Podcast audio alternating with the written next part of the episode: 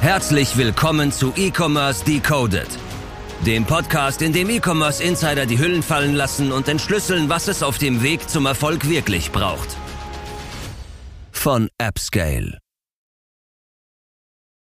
Und damit hallo und herzlich willkommen zu einer neuen Folge E-Commerce Decoded. Heute mit dem Andrea Tari. Hi. Moin. Freut mich, dass du da bist. Wie geht's dir? Super, selbst? Ja, ich kann mich auch nicht beklagen. Sehr schön. Dem einen oder anderen wird es äh, im Video zumindest schon aufgefallen sein. Ich bin heute alleine hier. Moritz ist leider äh, krank, dem geht's absolut nicht gut. Und bevor wir den hustenden Podcast sitzen haben, haben wir gedacht, äh, nehmen wir eine Folge zu zweit auf. Ähm, ja, freut mich aber auf jeden Fall, dass du da bist. Hol die Leute doch mal vielleicht kurz ab. Was machst du? Äh, du bist ja bei Atari Commerce Geschäftsführer, äh, beziehungsweise selbstständig damit. Ja, gib uns doch vielleicht ein paar, einen kurzen Abriss dazu. Äh, genau, ja, mein Name ist Andrea Atari. Äh, ich bin Inhaber von Atari Commerce, gestartet damit 2019. Wir sind Shopify Experts Agentur, wobei Shopify Experts gibt's ja mittlerweile nicht mehr so Ja, ja. 100 Prozent. ähm, genau, sind fokussiert auf Food, Fashion und Lifestyle-Marken, äh, zwischen so 1 und 10 Millionen Euro Jahresumsatz. Ja. Ähm, genau, und kümmern uns quasi um die gesamte E-Commerce-Architektur. Bedeutet alles angefangen von äh, sauberen Analysen am Anfang, was Customer Journey angeht und äh, Kundendaten, all dem Kram, äh, Design, Entwicklung und langfristige Betreuung mit allem, was dazugehört und Ja. allen Systemen, die um Shopify drumherum ja, so dazugehören, damit die Kunden gute Erfahrungen haben. Ja, äh, du hast ja jetzt quasi schon so ein bisschen abgerissen. Das äh, Witzige ist ja auch, dass wir uns schon sehr, sehr lange kennen, würde ich jetzt einfach mal sagen. ne? Wir haben quasi heute einen kleinen Nachbarn eingeladen, weil euer Büro ist fußläufig, was sind das, acht Minuten weg oder so? Ungefähr, ja. Äh, das ist auf jeden Fall. Ja, okay. Alter, das ist ziemlich gut geschätzt. Sehr gut geschätzt. Ähm, ja, freut mich auf jeden Fall, dass du da bist. Ähm, wie seid ihr aktuell so aufgestellt, was die Teamgröße angeht? Also wie, wie kann man sich das vorstellen? Genau. Ähm, ehrlicherweise ist, glaube ich, wie bei vielen kleineren Unternehmen oder kleineren Agenturen, dass es ein bisschen fluktuiert. Ja. Ähm, wir waren Mitte des Jahres bei vier Leuten, jetzt sind wir gerade bei drei Leuten, ab Januar sind wir bei fünf Leuten. Ja, okay. Äh, Also ähm, das ist so ungefähr die Größe. Ja, Und äh, ja, also das ist, wie wir aufgestellt sind. Wir sind, äh, ich bin immer der Meinung, es ist cool, alle Leute Vollzeit da zu haben äh, und vor Ort. Deswegen ist das auch unser Setup, haben unser Büro in der Kölner Innenstadt direkt am Zülpicher Platz. Ab Januar ist das Setup CTO, Designerin, jemand für Backoffice und Sales und jemand für Content Creation für unser Inhouse-Marketing. ja. Plus Ja. ich. Du bist auch noch da. Ich bin auch noch da. Ja, sehr cool. Dann lass uns doch mal so ein bisschen äh, reinstarten äh, mit, mit deiner Geschichte zum E-Commerce, weil ich persönlich finde das auf jeden Fall sehr spannend, wie du da hingekommen bist, über äh, Schnaps Online-Shop hin zur eigenen Agentur und vorher auch schon bei, bei großen Konzernen mit Jung von Matt gearbeitet. Ähm, ja, hol uns doch vielleicht mal kurz ab. Du bist gestartet im Studium in Wirtschaftswissenschaften Ja, Ludwigshafen, Genau. oder? in Friedrichshafen, das am. Bodensee, also genau die Ja, andere ja. Seite von, Ja, okay. von Deutschland. genau, vielleicht, ich fange mal ein bisschen früher an sogar. Ähm, ich habe schon mit 14, 13, 14 mit Sachen angefangen. Mhm. Was hast du Ähm, gemacht? Damals Grafikdesign. Okay. So, ich habe mir, beziehungsweise ich habe mir mit äh, 13 auf dem Laptop iTunes runtergeladen, damals auf dem Windows-Laptop. Und damals gab es äh, die Photoshop-Profis. Das war so Okay. ein Videopodcast. Damals gab es tatsächlich auch schon einen Podcast. Krass. Äh, Insane. 2004 war da. Äh, nee, 2000, sorry, so alt bin ich nicht. Das war 2009. So. Okay. 2009 war das und 2009 ähm, habe ich mir die Photoshop-Profis angefangen anzuschauen Mhm. und habe dann mit einer, ähm, ja, wie das alle, glaube ich, wenn sie jung sind, natürlich einer sehr legal lizenzierten Version von Adobe Photoshop angefangen rumzuspielen. Mutmaßlich. Genau. und ähm, habe dann auf jeden Fall für Freunde, Familie, immer so Flyer, äh, Visitenkarten, genau, gebaut. Und mein äh, Bruder, der ist neun Jahre älter, äh, war damals schon sehr technikinteressiert und hat sich auch ein bisschen mit Coden auseinandergesetzt. Da habe ich mit 15, 16 Webentwicklung beigebracht. Ja.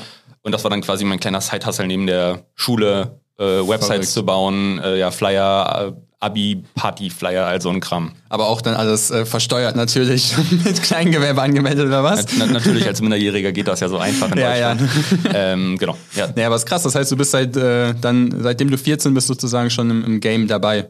Mehr oder weniger. Also ich glaube, Ja, das war okay. eher weniger damals, aber so hat sich das genau entwickelt. Und dann, ich wusste, ich wollte was mit Kommunikation machen. Ja.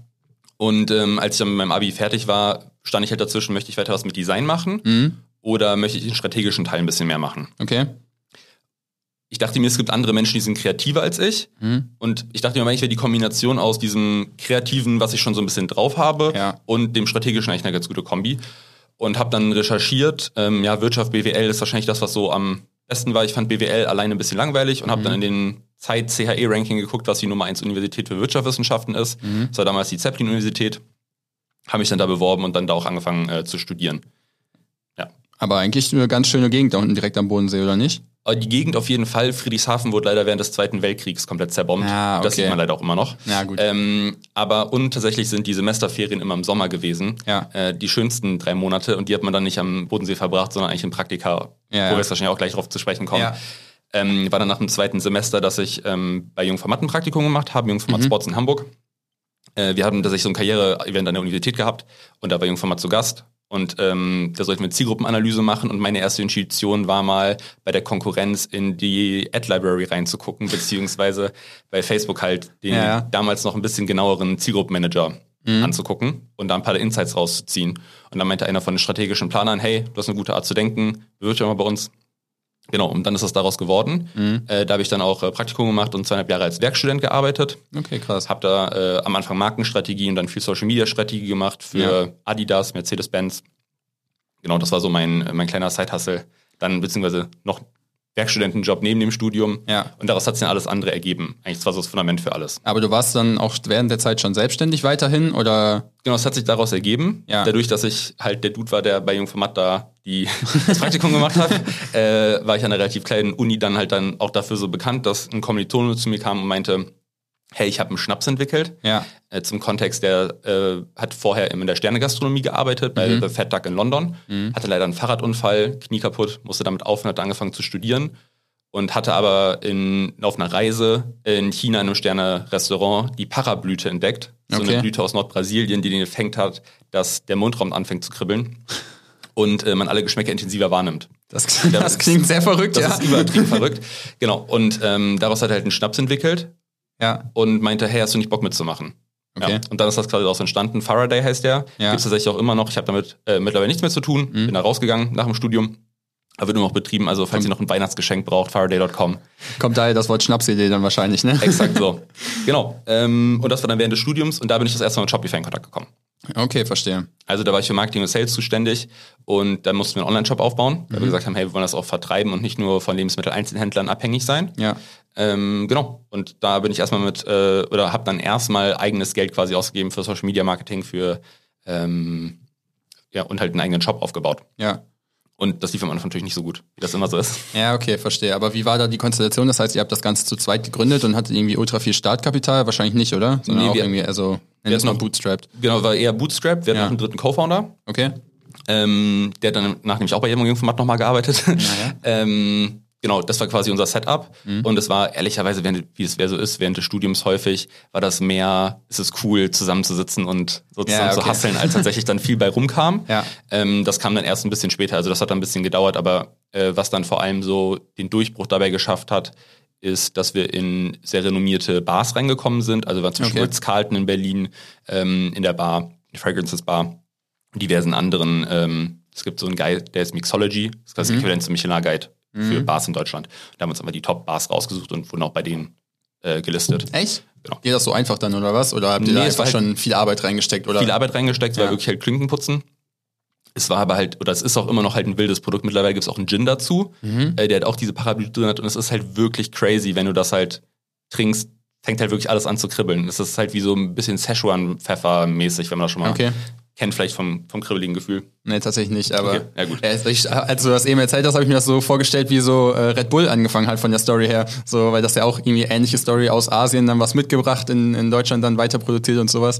Ja, Ähm, ähnlich groß geworden. ja, wollte ich jetzt sagen, ganz so erfolgreich wurde es dann nicht, ne? Nee, leider nicht. Genau, ich glaube, daran hat dann aber auch ein bisschen an Fokus und dann, Ja. ich habe immer noch zwei, drei andere Projekte nebenbei gehabt. Der Fokus kam dann erst nach dem Studium. Okay, verstehe. Aber wie ist es dann sozusagen geendet? Weil du meintest, du hast ja jetzt gerade nichts mehr damit zu tun. Ähm, Genau, es war einfach am Ende des Studiums. Ich habe dann nochmal bei einer anderen Agentur in Bregenz gearbeitet Okay. und habe da eine Influencer-Marketing-Unit aufgebaut ja. und habe mich dann nach meinem Studium selbstständig gemacht mit Social-Media-Beratung tatsächlich zuerst, weil das mein Background war. Mhm. Und da habe ich dann aber auch gesagt, weil das halt zu viel Fokus davon weggenommen hat, hey, ähm, ich würde einfach meine Anteile wieder verkaufen Ja. an den ursprünglichen Inhaber quasi wieder zurück an den Co-Founder und äh, bin dann da rausgegangen. Aber der macht das jetzt auch immer noch weiter? Genau, der macht es immer noch weiter, der hat einen neuen Investor Ah, okay. Ähm, und Partner damit drin und die Mhm. machen das super erfolgreich und auch mit, ähm, haben auch eine und die haben auch eine Naturweinmarke dazu noch gegründet. Ja. Äh, ja, also das läuft auch gut bei denen und deswegen bin ich froh, dass die da damit erfolgreich sind und ich meinen Teil machen kann. Ja, okay, sehr cool. Das heißt, es ging dann für dich weiter erst mit Social Media Marketing und wie war dann sozusagen von da aus der Schritt zur eigenen, ich nenne sie mal Shopify Agency.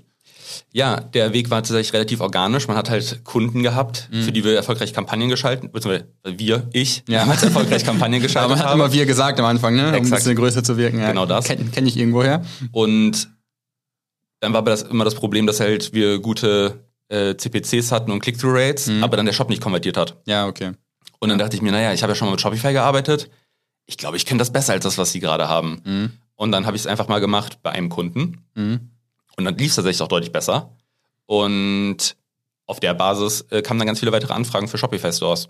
Und da ich tatsächlich nicht, mir auf einmal dachte, ach, das ist, macht mir eigentlich mehr Spaß, ich habe das Gefühl, ich habe den höheren Impact. Ja. Der Markt ist nicht so überlaufen. Mittlerweile sieht das auch ein bisschen anders aus, aber 2019 war Shopify-Agentur auch noch nicht das krasse da gab's noch Geschäftsmodell. Nicht so davon, ne? Ähm, Social Media Agenturen gab es wirklich wie Sand am Meer. Mhm. Und dann dachte ich mir, naja, dann ist das vielleicht der Fokus, den ich haben sollte. Ja. Und genau, daraus ist dann alles andere gewachsen. Das war, heißt, ich habe alleine angefangen. Ähm, damals mit dem, mit dem Kunden Nomu, komme mhm. ja auch aus Köln, veganes Eis. Für die habe ich damals komplette Markenstrategie gemacht, Social Media Strategie, Rebranding, B2C-Shop, B2B-Shop. Genau, und daraus sind halt alle anderen Kunden, die wir mittlerweile haben äh, und alle 30, 40, 50 Projekte, die wir gemacht haben in den letzten Jahren, ja, okay, äh, sind krass. daraus entstanden. Das heißt aber, das war auch eher so dann so ein Family and Friends äh, Kontakt zu Nomu oder genau den Jan Grabo, den Inhaber, ja. äh, den kenne ich tatsächlich noch aus Schulzeiten. Ah krass. Und äh, der hat dann halt auch gehört, hey ja. hier, du machst doch, tralala, kannst du uns, kannst mal, uns mal helfen? Ja. Und dann genau habe ich da drei Monate, drei Tage die Woche quasi denen geholfen. Verrückt. Und darüber haben wir quasi dann alles aufgebaut. Geil. Das also mega Story eigentlich. Äh, vor allen Dingen, weil du ja auch selber schon gesagt hast, so ab 14, 15 hast du diesen technischen Background und das dann so durchzuziehen. Wie alt warst du dann, als du quasi mit den ersten Shopify-Shops gestartet hast? War das dann so zehn Jahre später? 23, ja. ja.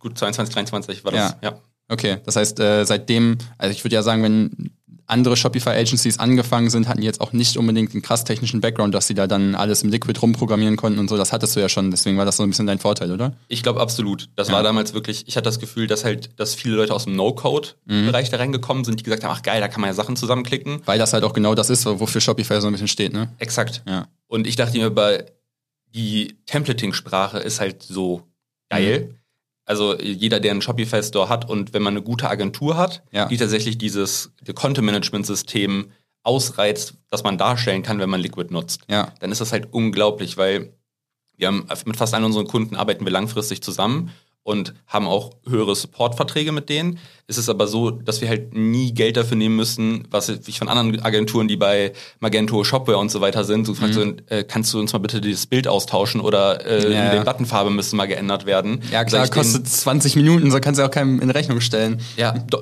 doch, das ja. machen die Agenturen ja. ja. Also ich frage mich manchmal, warum wir keine Shopware-Agentur geworden sind, mhm. weil gefühlt, was ich da höre, was dann dafür äh, Jahresretainer abgerechnet werden, für ja. was für Aufgaben, ist das dann halt auch ein anderes Ding. Genau, aber ich finde es halt cool, ähm, ich finde es aber cool, unseren Kunden Sachen in Rechnung zu stellen, die tatsächlich wertschöpfend für die sind, also die mhm. selber mehr Umsatz machen. Dazu soll halt eben nicht Buttonfarben ändern gehören. Ja, ja, das macht ja auch absolut Sinn. Du hast ja auch eigentlich keinen Bock darauf, dann irgendwie 20 Support-Tickets offen zu haben, wo du einfach nur äh, stumpf rumklicken musst, weil es einfach irgendwie so, ja, wiederkehrende Arbeit ist, die easy erledigt ist, ne? Exakt. Ja, okay. Ihr habt euch jetzt aber auf äh, drei Kernbereiche spezialisiert. Zähl die gerne nochmal kurz auf genau. und sag Food, mal, wo, Fashion, warum? Lifestyle. Ja, Food, Fashion, Lifestyle. Ja. Äh, der Food-Bereich ist tatsächlich organisch gewachsen, weil das ein bisschen mein Background ist. Ja, wegen Nomu dann auch. Wegen Nomu auch. Ja. Und da kam immer mehr Food, also zum Beispiel Fly, äh, mhm. die vegane Milch, ähm, als Ding Better Baking, die haben leider mhm. gerade Insolvenz angemeldet, aber äh, war auch sehr erfolgreicher Case auch bei Höhle der Löwen. Ja. Ähm, ja, dann noch ein paar andere. Also, äh, das war quasi der eine Fokus, daraus kam das. Und allgemein, ich komme gleich nochmal, was die weiteren sind, warum wir die machen, mhm. ist, ich bin ein Fan von Fokus. Das war genau ja. der Grund, warum ich auch gesagt habe, ich mache nicht weiter Social Media und ich mache nicht noch das und warum wir auch nicht noch Klaviyo machen und warum wir nicht auch noch Shopware machen und warum mhm. wir nicht noch ab und zu mal einen WooCommerce oder WordPress-Shop aufsetzen, ist, weil ich glaube, dass halt Exzellenz in Fokus liegt. Mhm. Wenn mir irgendjemand erzählt, das ist eine Fünf-Mann-Agentur und die machen Klaviyo, Shopify und Social Media Marketing, kann ich den auch nicht abkaufen, ne? Das stimmt schon. Denke ich mir so, okay, also bräuchte ich mir zumindest eine Person pro Ding, die halt das wirklich perfekt kann und dann seid ihr auch keine Agentur, sondern ihr seid drei Freelancer, die zusammensitzen. Ja. So, also zumindest meine Einschätzung. Vielleicht ist das jetzt hier ein bisschen triggering für manche. Ähm, genau, also ich bin immer Fan von Fokus und ich denke mir, wenn man sich auf, auch auf Branchen nochmal spezialisiert, mhm. ähm, hat man einfach mehr Brancheninsights und kennt sich einfach mit Themenbereichen aus, mit denen man sich sonst nicht auseinandersetzt. Also Ja. zum Beispiel so bei Foodmarken Grundpreise. So ein Thema, das hat wahrscheinlich irgendjemand, der jetzt sonst nichts mit Foodmarken zu tun, nicht auf dem Schirm und dann kann er die Kunden darin nicht vernünftig beraten. Und ich Vergisst weiß halt auch einfach teilweise dann Sachen, die dann wichtig sind und dazugehören. Exakt. Ja, okay. Genau. Ähm, das zweite ist dann Fashion. Mhm. Wir haben auch relativ organisch, also es ist mehr ein im Nachhinein auferlegter Fokus geworden. Wir hatten halt dann eine Marke, die äh, damals so untere fünfstellige Umsätze im Monat gemacht hat und mittlerweile Ja. hohe sechsstellige. Okay. Ähm, äh, das ist dann auch cool und daraus ist halt Fashion entstanden und darüber kamen dann quasi andere Kunden. Und dann ist der andere Punkt Lifestyle. Äh, darunter fällt dann tatsächlich ein bisschen mehr Sachen nochmal. Wir wissen aber, dass wir einfach dann dort auch, solange es um Endkonsumenten gerichtete Sachen geht, wir da auch Impact haben können. Also dazu zählt ein bisschen Beauty, dazu gehört sowas wie Interior. Äh, ja. Aber jetzt wird jetzt hier keine, kein Gymshark oder sowas reinkommen oder zählt das denn dann der dazu? Fashion, ja. Ja, fair. So. Gut. Äh, Wäre vielleicht mein Argument da. Aber ist auch irgendwie so sportmäßig, oder nicht? Aber so- Schon. Ja. Aber äh, Gymshark wäre tatsächlich nicht ein Kunde, den wir nehmen wollen, weil die viel zu viel Umsatz machen. Ja. Und tatsächlich das halt dann unseren Fokus wieder wegnehmen würde. Okay. Weil du bei so einer Größe natürlich Anforderungskataloge hast, die endlos lang sind. Ja. Multimarke, also nicht nur so Shopify Markets mal eben aufgesetzt, Mhm. sondern wirklich Multimarket-Strategien äh, mit Systemen, die dahinter ausgerichtet sein müssen, halt Ja. eben alle Sprachen in allen Ländern mit dem unterschiedlichen Produktportfolio abzubilden. Ähm, das ist halt was, wo vor allem auch mit unserer Teamgröße wir jetzt sagen würden, ja nee, das ist nicht, das können wir nicht gewissenhaft abbilden. Und deswegen Ja, wissen wir, dass wir auch ähm, gerade diesen Sweet Spot, ich glaube, es gibt viele Agenturen, die sich mittlerweile irgendwie so auf achtstellige Brands fokus fokussieren. Mhm. Da ist natürlich das Thema, dass alle sagen, du kannst ja für die gleiche Leistung mehr abrechnen, wenn das einfach größere Marken sind. Ja. Aber wir haben das Gefühl, dass halt unsere Expertise einfach zwischen diesem 1 und 10 Millionen Euro Jahresumsatz einfach liegt und wir da Marken super helfen können. Mhm. Und deswegen ist das auch unser Fokus. Okay, das heißt aber, wenn ich jetzt mir vorstelle, ich bin eine Brand in dem Bereich, passend auch zu den drei Fokussegmenten, wie stelle ich mir dann eine Zusammenarbeit mit euch vor? Also kannst du das mal so Ja. Schritt für Schritt einmal durchgehen, was dann passiert von dem ersten Anruf bei, hi André, ich habe Bock mit euch zusammenzuarbeiten. Ähm, wie läuft das ab? Genau. Also ich glaube, relativ ähnlich wie bei vielen anderen Agenturen ist der, der Anfangsprozess. Ist halt ähm, erstmal Daten eingeben, Erstgespräch buchen, dann wird mit jemandem aus meinem Team, ähm, Customer Success, äh, sich drum gekümmert, einmal alle Daten aufzunehmen, zu gucken, ob wir überhaupt ein Match sind. Also eben, ob man in diese Kategorie reinfällt. Ja. Dann wäre ein Strategiegespräch mit mir. Das heißt, da würden wir einmal vertieft eingehen. Wir haben ein riesengroßes Requirement-Katalog, den wir durchgehen würden. Was sind alle Anforderungen? Was sind die Sachen? Äh, was läuft schon gut? Was läuft noch nicht gut? Genau, und wenn ihr bekommt dann ein Angebot, maßgeschneidert darauf, direkt am Ende des Calls, haben wir halt dann ab Basis von unserem Anforderungskatalog können wir direkt sagen, wie viel wir dafür bezahlen, äh, an, auf Basis von unserem Anforderungskatalog können wir dann auf Basis von unserem Anforderungskatalog können wir dann direkt sagen, wie viel das kosten wird. Ja. Wenn ihr sagt, klingt super, dann haben wir äh, Onboarding-Phase. Wir haben ähm, das sehr gestreamlined, dass unsere Kunden so wenig Aufwand haben, wie es irgendwie geht. Wir haben einen Onboarding-Kurs einmal aufgenommen. Den können lau- durchlaufen alle unsere Kunden, dass sie wissen, wie sie mit uns zusammenarbeiten, wie sie alle Daten bereitstellen können. Ja. Haben da sehr gestreamlinete Onboarding-Formulare, dass sie nicht endlos häufig immer mit irgendwelchen Sachen So zubombardiert kleine werden. Fragen So immer wieder auffallen, ja, Exakt. okay. Genau. Wenn das Onboarding einmal durch ist, wir zu allem Zugänge haben und so weiter, Mhm. ähm, kümmern wir uns darum, dass wir ganz tief in die Daten von denen einsteigen. Ja. Bedeutet, das heißt, alles, was Customer Support Tickets angeht, Customer Reviews, äh, Google Analytics, Hotjar oder Clarity, ähm, Kenne ich irgendwoher diese, Ja. diesen Weg. und, und dann halt nochmal tiefe Zielgruppenanalyse. Ja. also, dass man noch versucht, versteht, wie, wie tickt die Zielgruppe. Darauf basierend ähm, challengen wir dann einfach die aktuelle Customer Journey. Also sagen, hey, ist das tatsächlich sinnvoll, wie die Seiteninhalte aufgebaut sind, was für Inhalte dort stehen, wie die formuliert sind. Und bauen darauf basiert halt eine neue im Zweifel auf. Dann gucken wir uns die digitale Infrastruktur an. Bedeutet, was für Tools nutzen die, sind solche Sachen abgedeckt wie ist ein vernünftiges ERP und Rechnungsstellungsprogramm, weil es gibt tatsächlich siebenstellige Brands, die das immer noch über irgendwie eine LexOffice-Anbindung haben und kein Warenwirtschaftssystem dahinter haben. Ähm, haben die Kundenbewertungsplattform? Sind die zum Beispiel bei äh, Trusted Shops, Trustpilot, Reviews.io? Sind die in irgendwelchen Knebelverträgen drin? ähm, und äh, können die sich, nutzen die die Reviews so, wie man es nutzen sollte? Ja. Haben die Customer Support Desks, sind Retouren vernünftig aufgesetzt? Ähm, ja, das sind jetzt so ein paar Sachen. Davon aber wir gucken uns tatsächlich einmal ganzheitlich alles an. Äh, läuft Newsletter Marketing, Retention, Loyalty Programm, all solche Thematiken und äh, bauen dann quasi eine Map von was der Status quo ist und was wir Mhm. halt für die mit implementieren würden auf. Auf der Basis von der Customer Journey und Design Assets, die die uns liefern, entwickeln wir nochmal ein Designkonzept für die Seite. Das kann auch schon das aktuelle sein und nur ein bisschen adaptiert. Coden das Ganze dann äh, in einem Theme. Wir haben ein Basis-Theme, das wir nutzen und bauen Ja. darauf alles custom auf. Also ihr habt ein Theme quasi, das ihr auf dann alle Kunden ausrollt und so weiter. Beziehungsweise, genau, ja. Ja. Und dann halt komplett alles anpassen für den Ja. Kunden, dass es halt komplett individuell auf den Kunden und die Bedürfnisse angepasst ist. Mhm. Ähm, aber dass wir halt im Code einfach sauber ja. alles strukturiert haben und das halt gleich aufgesetzt ist. Sehr smart. Also haben wir auch schon privat drüber gesprochen, dass es ein sehr, sehr sinnvoller Gedanke ist, ja. Genau. Vor allem, weil man auch Synergieeffekte dadurch hat. Leute, wenn wir eine Komponente zum Beispiel bauen und wir haben die schon beim Kunden ausgetestet, dass die in allen Browsern funktioniert, ja. in LinkedIn, In-App, Instagram In-App auf allen aktuellen Chrome, Safari und so weiter, wenn wir es beim anderen Kunden auch implementieren könnten, ja. dann äh, hat natürlich der Kunde auch einen Vorteil davon, dass es halt weniger buganfällig ist. Das ist eine Sache, die man innerhalb von drei Tagen vorher irgendwie mal runtergebaut hat ja, ja. Äh, und halt eben nicht die Zeit hatte, das halt sauber durchzutesten. Ja, QA ist auf jeden Fall ein Ding, was es da irgendwie sehr viel einfacher macht. Und du kannst dann auch sagen, ey, wir haben ja bei dem äh, sowieso das gleiche Theme, einfach Plug and Play, läuft das jetzt dann vielleicht mit ein, zwei Anpassungen noch bei dem anderen Kunden auch, dann kannst du einfach viel schneller sagen, hier, die wollen die neue Funktionalität haben und dann bist du der andere, der einfach in zwei Tagen komplett overdelivered hat, nur weil das quasi schon auf einem guten System haust. Ne? Exakt. Ja. Und ich glaube, dass ähm, bei Online-Shop sowieso ja die Thematik ist, du willst ja nicht wirklich etwas gänzlich Neues machen. Ja. Weil Leute, selbst äh, die großen Player, die immer wieder gerne zitiert werden hier in Deutschland, äh, ist irgendwie Snox. Also ist ja, äh, muss man einfach sagen, dass wenn es irgendwie darum geht, hier Conversion Rate Optimierung oder was geht auf einer Seite, ist immer, ja, aber Snox hat das und das gemacht. Ja, ja. Ähm, ist ja irgendwie schon so ein kleines Meme. Ja, genau, ist ja schon so ein kleines Meme. Und äh, man aber auch da sagen muss, die Leute verbringen halt 0,0001 Prozent ihrer Zeit auf halt der Seite. Ja. Äh, den Rest im Internet sind sie halt auf Instagram, Facebook, Amazon, Zalando, About You. Und da muss man einfach sagen, dass man sich da keine neuen Elemente ausdenken muss, die jetzt irgendwelche wilden Animationen haben, sondern es sollte einfach zu nutzen sein, ja. intuitiv sein, logisch aufgebaut sein. Ja, das macht ja auch auf jeden Fall Sinn.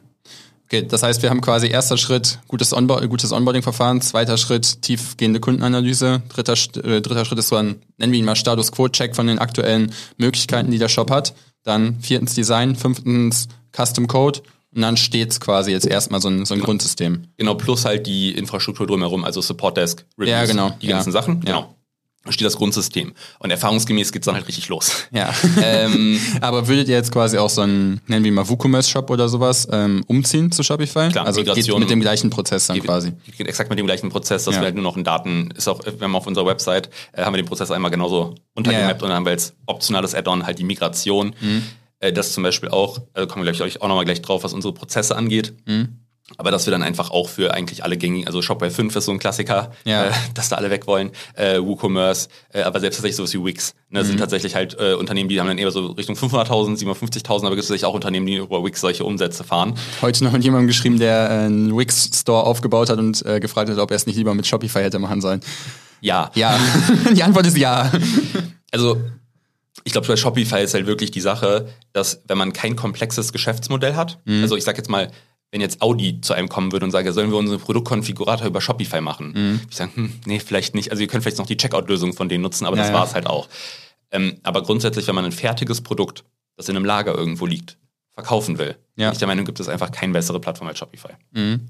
Ja, ja, auch so customizable Sachen, keine Ahnung. Manchmal kann es halt auch relativ easy sein, wenn es jetzt nicht äh, ein Auto konfigurieren ist, das dann über Shopify einzutragen, wenn es ein bisschen Personalisierung oder so ist. Auch das ist easy machbar. Das ja. geht immer. Ja. Äh, dafür gibt's ja die extra Fields. Aber wie gesagt, bei simplen, das ist ein No-Brainer. Bei den anderen Sachen muss man dann mal evaluieren. Genau. Ja, ja äh, dann geht's richtig los. Also dann kümmern wir uns halt drum, dass halt die Sachen, die wir initial jetzt halt nicht aufgesetzt haben, halt ausgerollt werden. Das heißt sowas wie das Geschäftsmodell optimieren bedeutet sowas wie Subscription-Produkte, äh, dann wie hier Sebastian Zelinski breit gemacht hat mit äh, Cold-Friendly Offer. Mhm. Ja, also tatsächlich irgendwie zu gucken, wie können wir Produktportfolio so aufbauen, dass es Leute, die das erstmal auf die Seite drauf kommen, Angebote haben, die sie sofort kaufen.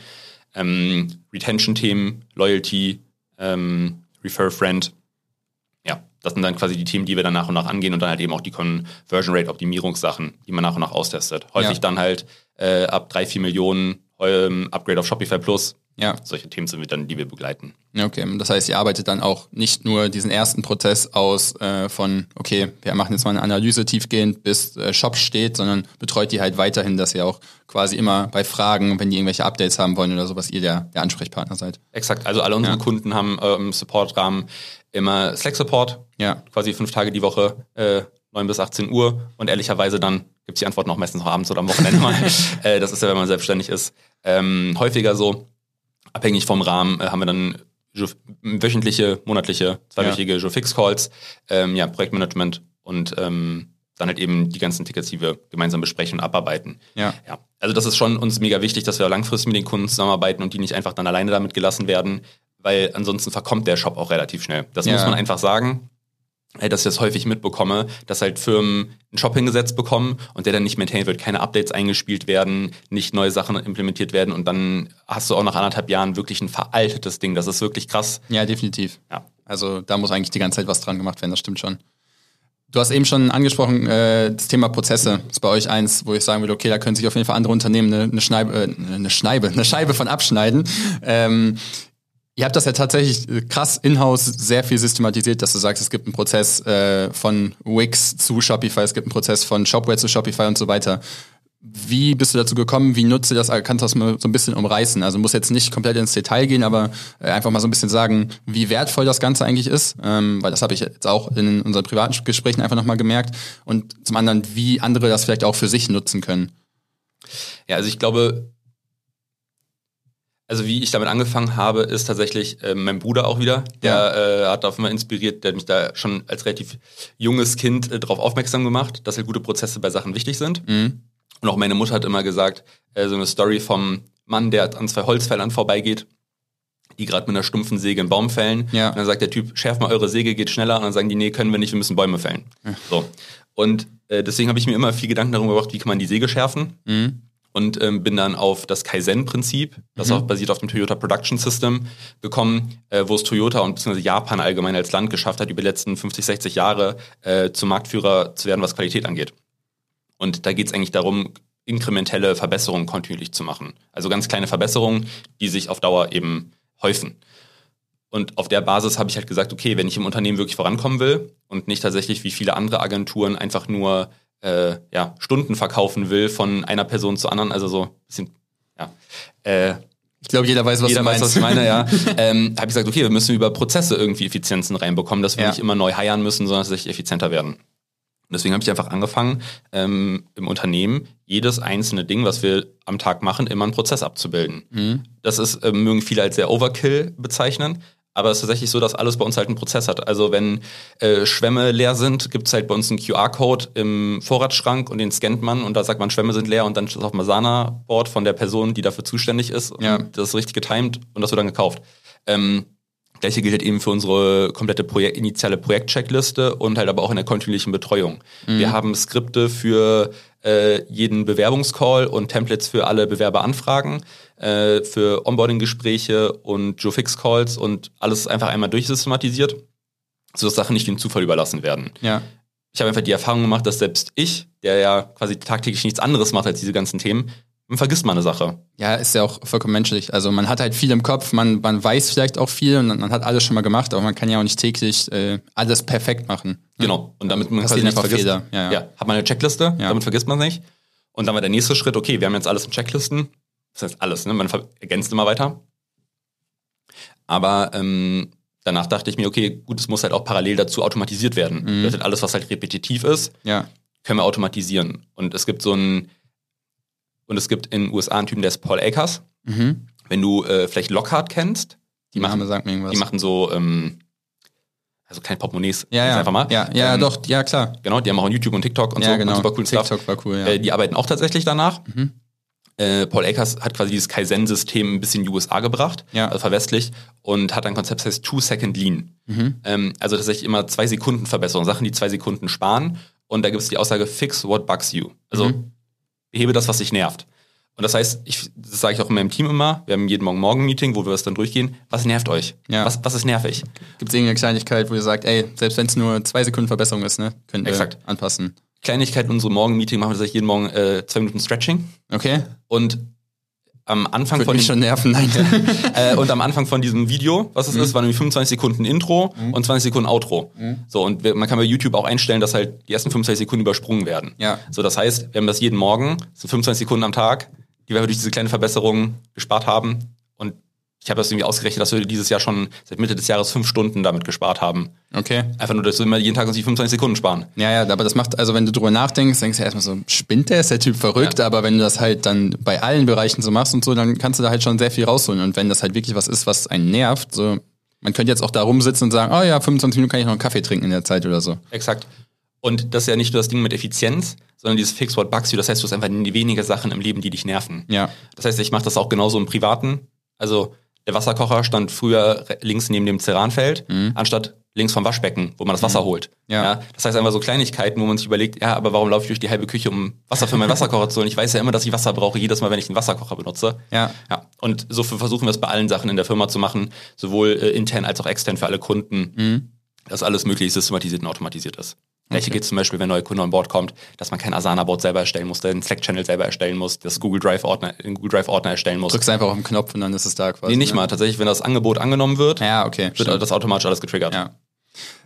Wenn du jetzt sagen würdest, okay, äh, ich, Marvin, hab Bock auch, das anzufangen, weil es macht ja einfach absolut viel Sinn. Ähm, wie würdest du vorgehen? So eins, zwei, drei, nennen wir es mal Quick-Tipps oder sowas, um da reinzustarten, um sich dem Thema ein bisschen näher anzunähern. Hast du da irgendwie was, was du direkt aus der Hüfte feuern kannst? Also wenn ich im Business-Kontext das machen würde, Ja. ich glaube, das ist für die meisten Leute das Interessanteste, weil man da am meisten Hebel drin hat, ist halt zu überlegen, was macht man am häufigsten? Mhm.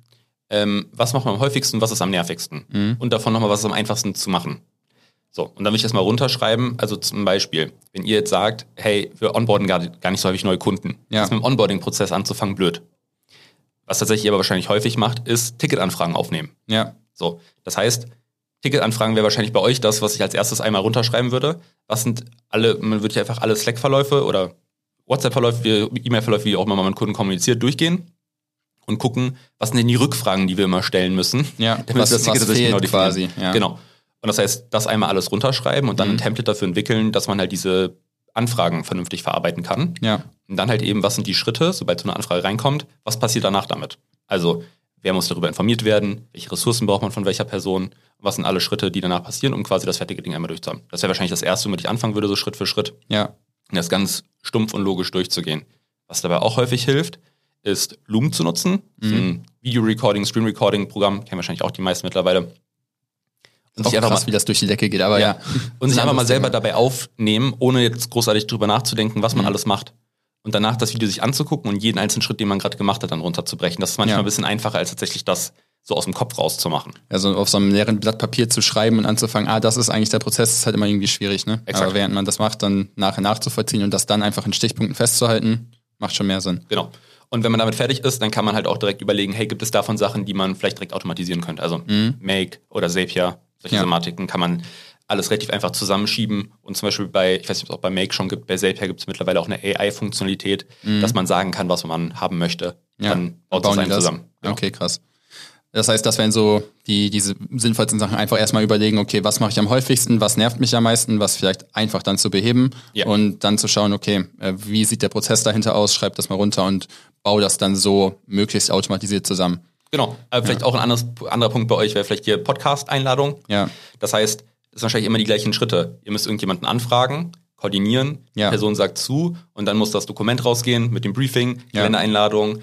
Ja, das heißt, solche Thematiken, äh, da muss hier alles eingerichtet sein. Das heißt, dass einfach jedes Mal, wenn so eine Einladung reingeht oder angenommen wird, dass dann an die Person rausgeht. alle Das ein- Aufgaben, äh, die Einladung automatisiert rausgeht, die E-Mail automatisch rausgeht, Ja. das Dokument automatisch erstellt wird mit den Variablen. Da würde ich sagen, können, auch, können wir auf jeden Fall noch ein bisschen dran arbeiten, dass das verbessert und automatisierter wird, das stimmt, ja. Okay, cool. Dann lass uns mal ähm, zur ersten Frage kommen oder einer von beiden Fragen kommen, die wir jedem Po- Podcast-Gast stellen. Das ist die Frage, mit wem würdest du gerne mal einen Kaffee oder ein Bierchen trinken gehen? Ich glaube, es gibt so die klassischen Antworten, so äh, Jeff Bezos, Elon Musk und so weiter. Ah, ich glaube, die hatten wir auch mittlerweile alle Ja, schon. hatte ich, glaub ich, schon mal. Ich weiß nicht, ob ihr 30 schon- Folgen. Weiß nicht, ob ihr schon mal Ryan Serhant hattet. Sagt ihr das was? Nee. Und damit würde ich sagen, nee, hatten wir noch nicht. Sehr gut. Ähm, das ist ein amerikanischer Immobilienmakler. okay. Der hat angefangen ähm, oder ist bekannt geworden durch eine Show, die heißt Million Dollar Listing New York Ja. und hat da Luxusimmobilien verkauft.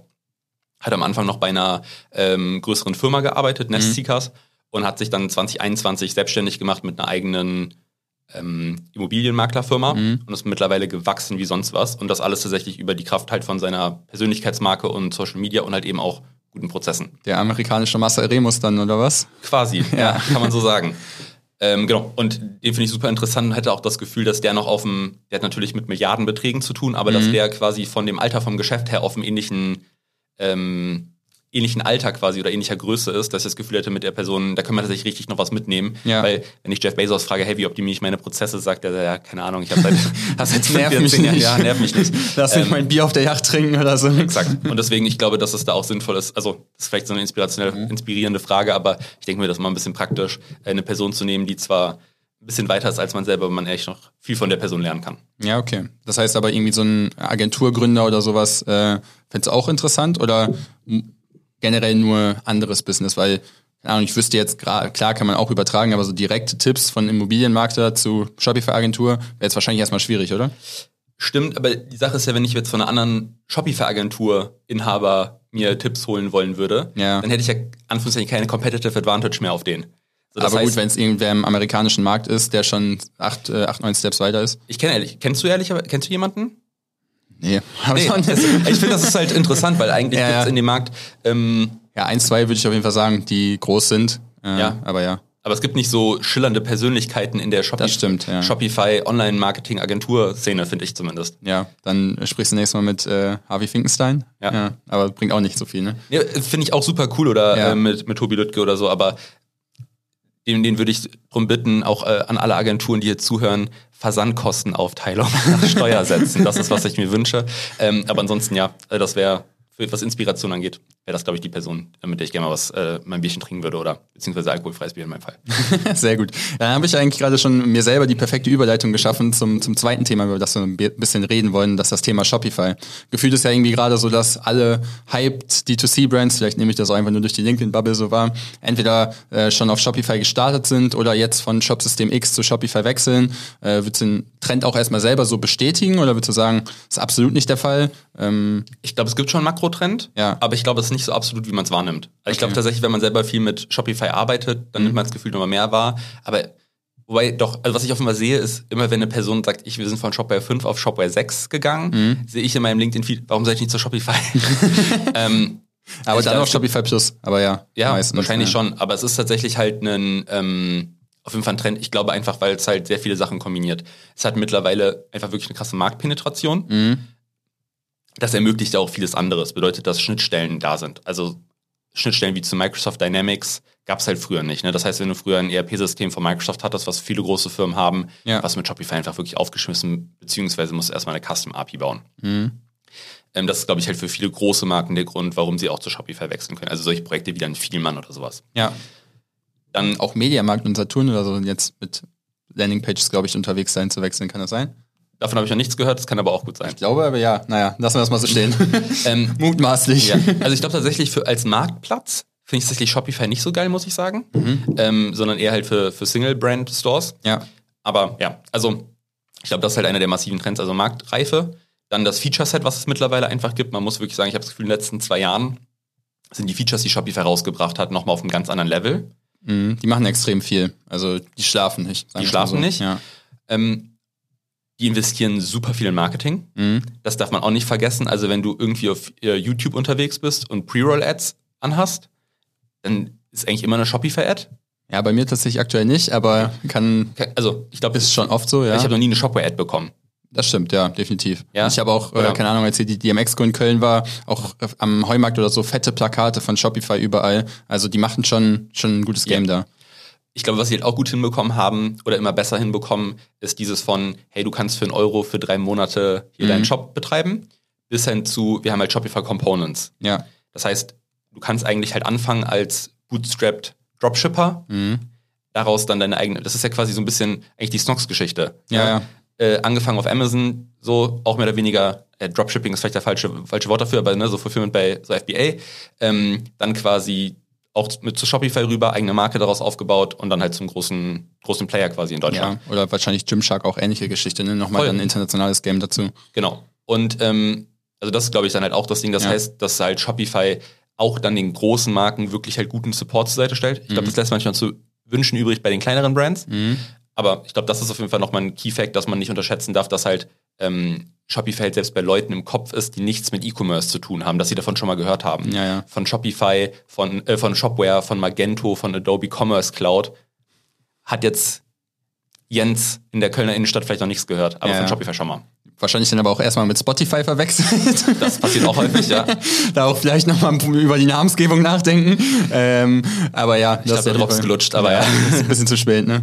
Aber Aber das ist, glaube ich, der Trend, also warum das entstanden ist und warum das viele Ja. nutzen. Und dann halt immer, wenn wir Leute migrieren, Mhm. sagen die auch, oh, das ist ja wirklich deutlich angenehmer. Also es ist halt genau das, was du eben ja auch schon im ersten Teil so ein bisschen angesprochen hast. Man hat halt als Agentur dann keine Lust, irgendwie ein, Bilder, äh, ein Bild für den Kunden auszutauschen und dass es halt so einfach ist, das selber zu machen oder dann über irgendwie Metafelder oder sowas den Kunden Sachen einstellen zu lassen, ja. die halt alle selber pflegen kann und selber, manche wollen das vielleicht auch nicht, okay, aber in der Regel ist es ja immer gewollt und wenn das dann halt einfach nicht geht, weil die Technik nicht mitmacht, ist ja einfach kompletter Quatsch. Genau. Und auch zum Beispiel in unserem Entwicklungsprozess, wir haben mittlerweile äh, einfach durch, wie wir gewachsen sind, eine etwas komplex, komplexere Production Pipeline mit ja. Continuous Integration und so einem Kram. Das sind jetzt Fachbegriffe, die egal sind. Ist auf jeden Fall so, dass es halt nicht einfach nur noch das Steam so ein bisschen drin rumgehackt ist. Ja. Ähm, wir haben aber trotzdem halt dabei darauf geachtet, dass halt Kunden trotzdem alle Inhalte anpassen können. Mhm. Dass halt alle Daten trotzdem beide Richtungen synchronisiert werden können. Und ähm, auch sowas, was gelauncht wurde, ist die GitHub-Integration ja. für Shopify, für Versionsverwaltung von äh, Code, weil was früher häufiger passiert ist, dass Kunden gesagt haben, oh, wir haben irgendwas zerschossen. wir haben irgendwas rumgeschickt. Stell mal das alte Theme live. genau, und das ging halt einfach nicht. Ja. Ne? Und ähm, wir haben so klassisches Development, Staging, mhm. Live-Version, Setup mit unseren Kunden und die Kunden können alles in der Staging bearbeiten und wir haben auch wieder Videokurse dafür, wie Kunden halt mit Shopify arbeiten können, auch mit GitHub. Ja. Das heißt, dass sie selber auch die Bearbeitung dann live ziehen können, trotzdem alles sauber in der Versionsverwaltung ist. Genau, ich glaube, das sind halt alles äh, USPs von, von Shopify, dass das damit sauber aufgebaut ist und halt starker Ease of Use. Ja. Okay, was, was denkst du, wird da in Zukunft noch zu erwarten sein? Also kommt da jetzt noch viel mehr? Die haben ja schon ein paar Sachen angekündigt, die dann, keine Ahnung, 2024, 2025 nicht mehr funktionieren sollen. Und da sind jetzt auch große Updates mit rausgekommen mit der, äh, nennen wir, ist es Checkout Extensibility App und sowas? Ja, ja, Shop genau. ja Checkout ja. Extensions. Ja. Ja. Ähm, also ich hoffe einfach wieder, dass wieder zurückkommt, dass man auch wieder B-Test sauber fahren kann und so. Ja, ich habe auch schon mit anderen äh, ja, A-B-Testing-Agenturen, Inhabern drüber gesprochen, dass das halt wirklich gerade ein Pain ist, äh, wenn man neue Kunden einfach, ne? auf, ja. auf Shopify Plus zieht. Ja, ich glaube, es muss wiederkommen. Ja. Aber bei Shopify weiß man halt, also muss man sagen, das ist halt der größte Nachteil, du bist halt ein bisschen abhängig. Ne? Das ist halt Software as a Service. Ähm, ich glaube, was die halt nochmal stark machen werden, ist das ganze AI-Thema. Mhm. Wurde ja auch angekündigt schon. Mit dem ganzen Sidekick-Thema. Ich glaube, als nächstes ist, dass sie super viele Apps nochmal kannibalisieren werden. Und selber machen dann quasi. Und selber machen, ja. weil die sagen, wir können da bessere, also Weglot, Langify, Langshop tun mir alle ziemlich leid, seit es mhm. Translate mhm. und Adapt gibt von Shopify. Ähm, das gleiche gilt halt für so Abo-Sachen mhm. äh, wie Recharge, ja. die halt, glaube ich, immer weiter angegriffen werden. Ähm, gleiche gilt halt für Bundling-Apps. Also ich glaube, dass halt einfach viele Thematiken halt von Shopify selber nochmal abgebildet werden mhm.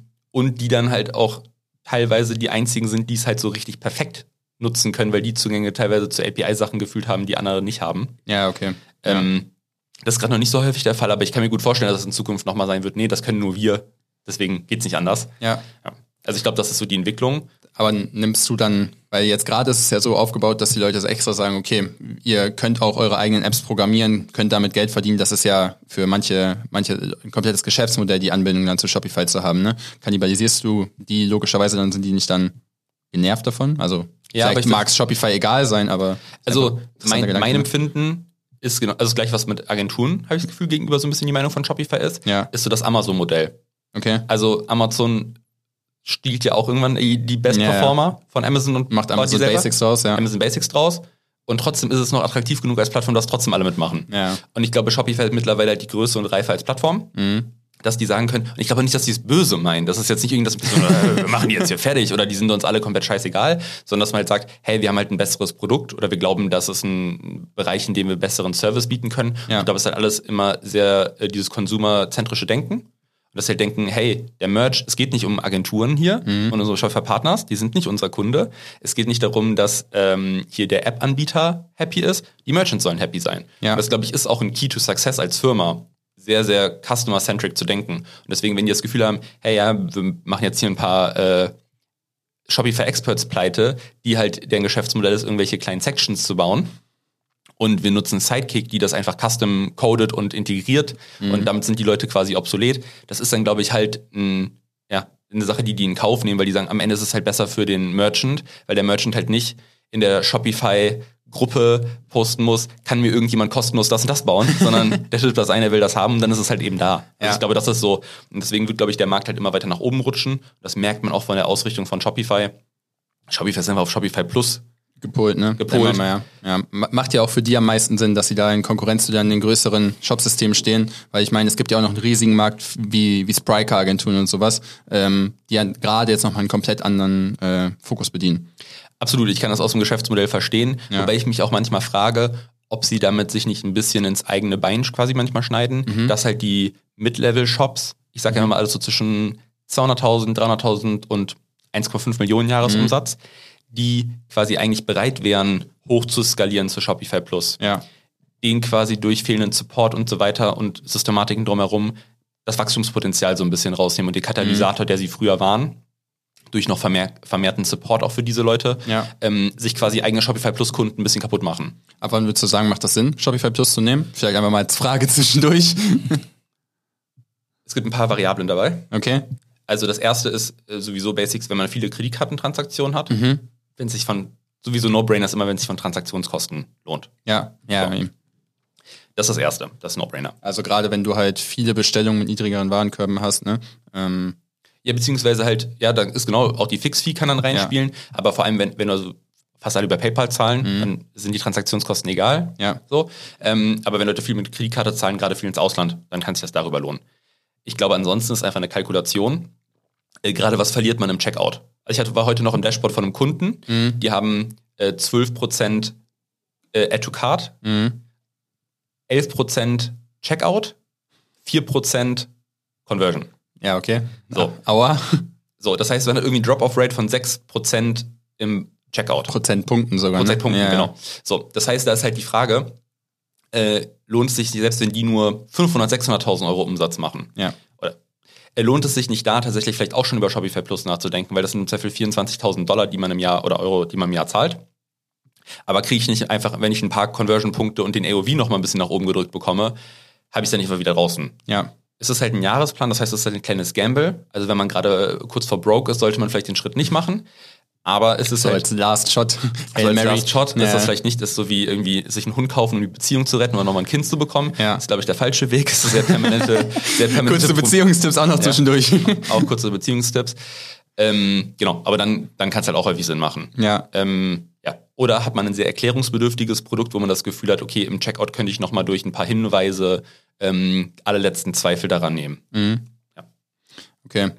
Das heißt, du würdest sagen, Shopify Plus wird in Zukunft noch relevanter werden vom Gefühl her. Die werden anfangen, die, die eigenen Apps oder eigene Apps sozusagen zu bauen, um die anderen Apps uns ein bisschen vorwegzunehmen. Also ich kann mir vorstellen, dass theoretisch dadurch, wie jetzt Checkout angepasst ist ähm, und dass man noch die Extensibility-Features hat, dass vielleicht irgendwann in Zukunft Shopify sich überlegt, die auch in die niedrigen Pläne runterzubringen. Das heißt, Ja. das ist, glaube ich, ein großer USP für viele Sachen, warum Leute sagen, ich gehe zu Shopify Plus. Und dann tatsächlich vielleicht der Fokus drauf ist, Shopify Plus wirklich nicht mehr, was das Feature-Set, das klassische, was man an Möglichkeiten damit hat, ähm, zu positionieren, sondern tatsächlich zu sagen, das ist halt der No-Brainer, du brauchst halt den Support, den Customer Success Manager, wenn du einfach eine gewisse Größe hast und die Transaktionen lohnen sich auch. Ähm, und dann auch nochmal vermehrt den Fokus auf das äh, Feature-Set, was nicht wirklich für jeden relevant ist, sondern zum Beispiel die Menge an API-Calls, die du machen kannst mit Shopify Plus höher. Das ist für die meisten Merchants einfach nicht so relevant, weil Ja, die keine komplexen Systeme hinter dran haben. Ja. Aber gerade wenn du so eine Firma bist wie, sag ich mal, Vielmann, dann wird halt, wenn du das an deine eigenen Systeme wieder zurückspielen musst, sowas tatsächlich wieder relevanter, dass du da eine hohe Frequenz feuern kannst. Ja. Ich glaube, das könnte ich mir gut vorstellen, also wie sich Shopify Plus entwickeln wird, ist, dass man sagt, okay, wir versuchen gerade gar nicht mehr die 500.000, 1 Million, 2 Millionen Kunden äh, dahin zu bekommen, sondern wir versuchen tatsächlich das im Zweifel noch teurer zu machen, noch exklusiver zu machen und dann wirklich die Kunden, die sowieso 30, 50, 100 Millionen Jahresumsatz machen, darüber äh, wieder hinzuholen. Also würdest du jetzt sagen, wenn wir uns, keine Ahnung, vorstellen, äh, jetzt gerade sind irgendwie Brands wie Snox, LFDY oder sonstiges auf Shopify die größten Marken, dass es dann in Zukunft halt ein Saturn, Mediamarkt, ein Vielmann, keine Ahnung, äh, solche wirklich dann auch bekannten Marken in Deutschland werden, die das System dann nutzen oder sind dann immer noch so Salesforce, Spryker und sowas die, die gängigen Shopsysteme? Also was wäre deine Einschätzung dazu? Also ich glaube, Spriker ist ja sowas für so Intersport und sowas, ne? Ja. Also ich glaube tatsächlich, wenn du wirklich richtig krasses Omnichannel-Zeug machst, Ja, dann kann es immer noch sein, dass halt du damit besser fährst. So, ähm, gerade wenn du noch Integration in Apps und so. aber Shopify sieht man auch, Shopify hat zum Beispiel als Checkout möglich gemacht, dass du auch das in deine App integrieren kannst. ja, So, das heißt, ich glaube, dass die Moves schon dahin gehen, dass halt Shopify sagen wird, wir wollen halt diesen gesamten. Top-Market, Commerce-Markt einfach an uns reißen und halt alle platt machen. Ja. So, ich glaube, das Feature-Set ist dafür einfach gerade halt noch nicht da. Äh, selbst mit Headless und allen APIs, die die haben, sind einfach gewisse Sachen, auf die du noch gerade keinen Zugriff hast, die, glaube ich, Firmen brauchen. Aber das muss sich einfach, wenn die ähm, am Markt weiter wachsen wollen. Ich glaube, die haben den ganzen unteren Markt ziemlich abgegrast. Ja. Den Mid-Level-Markt haben die auch relativ gut unter Kontrolle. Und aber gerade wenn es halt größer wird nach oben hin, ist halt einfach bei vielen Leuten immer noch im Kopf Shopify's Dropshipping. Ja, und halt okay. nicht die Enterprise-Lösung Ja. für unsere Mittelständler. Ja, fair. Na gut. Hast du noch irgendwelche letzten Gedanken zum Thema Shopify? Weil sonst habe ich noch eine, nennen wir sie mal abschließende Frage.